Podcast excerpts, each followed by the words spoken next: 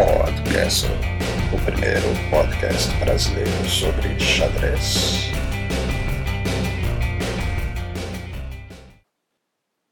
Olá, hoje é segunda-feira, 24 de novembro de 2014. Eu sou Alexandre Segristi e este é o Podcast.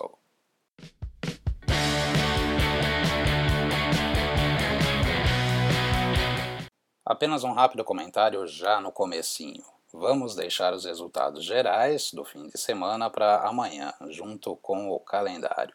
É isso.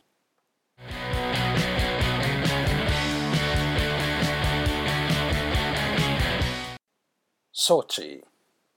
Não deu, Nandão.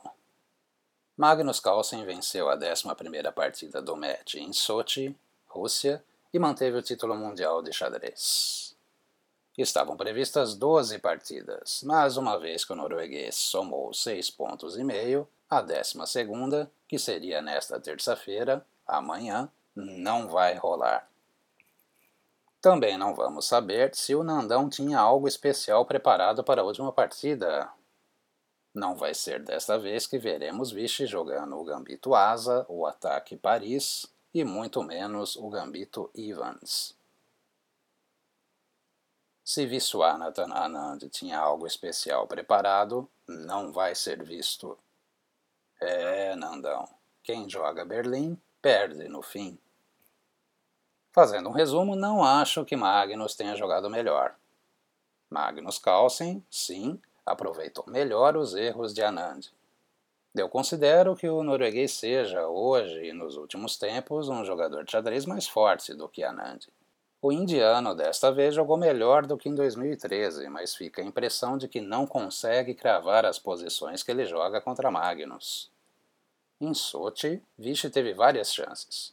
Só conseguiu converter na terceira partida, e foi, em grande parte, por causa da vantagem vinda de uma preparação teórica.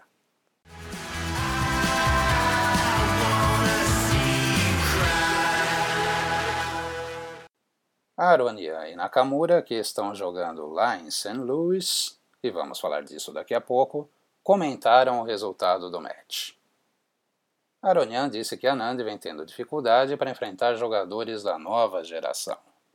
Em depoimento a Maurice Ashley, o GM armênio disse ainda que considera Kasparov o melhor de todos os tempos. Mas, quando ele vê Gary analisando com jogadores mais jovens, ele sente que tem algo de diferente. Parece que falam línguas diferentes. Aronian também acredita que Kasparov, se jogasse hoje, teria dificuldade. Levon foi além. Disse ainda que mesmo Michael Jordan, sim, o do basquete, teria dificuldade nos dias de hoje. Comparando, claro, como Jordan jogava basquete e como o basquete é jogado agora. As coisas evoluem, disse Aronian. Já Nakamura, que é uma figuraça, comentou que o resultado do match já era mais ou menos esperado, mas que de forma geral a qualidade do jogo de Magnus Carlsen foi muito ruim. Isso mesmo, muito ruim. Mais tarde, no Twitter, Naka tentou desconversar. Abre aspas numa tradução mais ou menos livre. Só para esclarecer as coisas, já que todo mundo parece que está enlouquecendo. Eu apenas quis dizer que o jogo de Carlsen não foi tão dominante quanto foi no ano passado.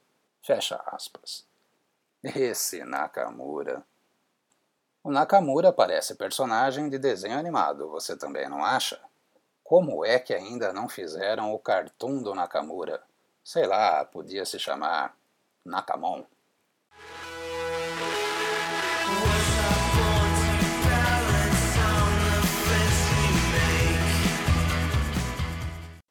Voltando a falar de Twitter, a Nandi fez um tuitaço nessa segunda-feira. Vários tweets, vários posts. Agradeceu a equipe de analistas, os chamados segundos, agradeceu a esposa, o filho e falou uma coisa interessante sobre xadrez. Abre aspas. Nos anos 80 eu lia um livro de xadrez, tinha uma ideia, ia lá e jogava. Hoje, uma ideia leva umas três semanas de trabalho com meus segundos. É, o xadrez mudou. Mas valeu, Nandão. Você tentou mais, se arriscou um pouco mais do que no ano passado. E parabéns a Magnus Supernova Carlsen, que continua sendo o nosso campeão.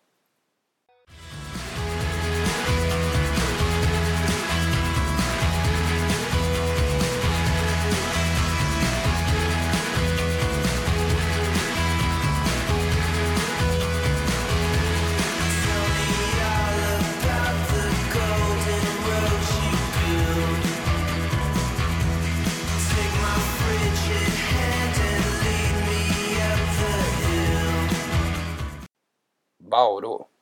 Segue o xadrez nos Jogos Abertos do interior de São Paulo, este ano em Bauru. Ainda estamos aguardando as informações. Eu, ao menos, não encontrei. Não sei onde é que estão. Só sei que o Mequinho venceu a primeira e que já tem gente cornetando e comparando com os jogos de Santa Catarina. Haha. calma, pessoal, calma. Os primeiros dias costumam ser bem corridos. Vamos esperar. E caso alguém tiver alguma informação, manda aqui para mim, manda para gente. Eu, de minha parte, continuo clicando naquele link que leva para o Chess Results, que, aliás, já é há alguns anos a homepage do xadrez brasileiro. De tanto clicar, eu até já decorei algumas escalações. Quer ver? Piracicaba. Mequinho Neures Delgado Matsura Darcy Lima. São Bernardo. Rafael Leitão, Gilberto Milos, Cícero Braga. Hum. Aí nós temos a Zampronha e Gerbelli. São José dos Campos parece o Real Madrid, tá cheio de estrelas. Fier, Cricor, de Berardino, Mareco, Iago, Evandro. Só não me perguntem a ordem, isso foi definido no Congresso Técnico, que provavelmente foi realizado na manhã de domingo. Essas informações ainda não foram divulgadas. Se foram, eu, ao menos, não encontrei. Falando nisso, cadê o povo da internet compartilhando a informação?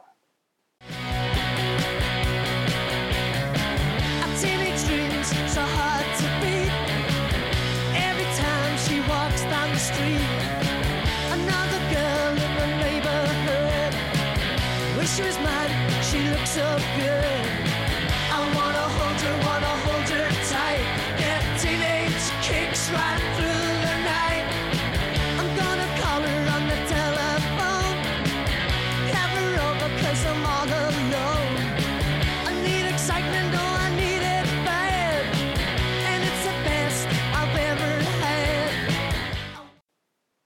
Showdown. Finalizada em St. Louis, nos Estados Unidos, a primeira fase, a fase do xadrez clássico, xadrez pensado, do match entre o americano Hikaru Nakamura e o armênio Levon Aronian. Desde a primeira partida, já comentada aqui no episódio 15, tivemos outras três. Nakamura havia vencido a primeira, mas levou o troco na segunda. Naka jogou mal aquela posição. Aquele finalzinho do cavalo contra o bispo já era bem triste, apesar dos comentaristas, aquele trio, Jennifer Shahad, Yasser Serawan e Maurice Ashley, acharem que era, digamos, salvável. No domingo e hoje, empate nas duas partidas. Por aquela contagem meio jabulane do showdown, o placar agora é de 8 a 8. Cada partida vale 4 pontos. Amanhã, terça-feira, teremos os Blitzer. 16 partidas no ritmo de 3 minutos para a partida toda, com um acréscimo de 2 segundos por lance.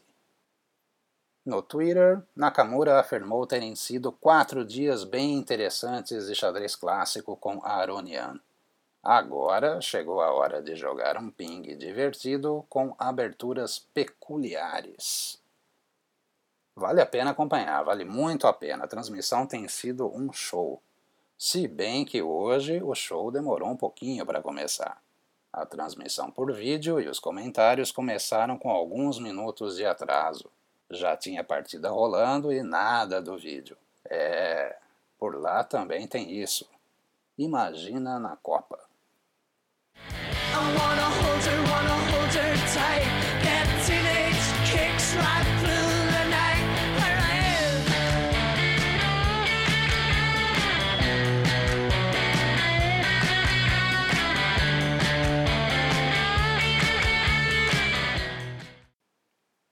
Aquele, abraço, abraço, abraço, abraço.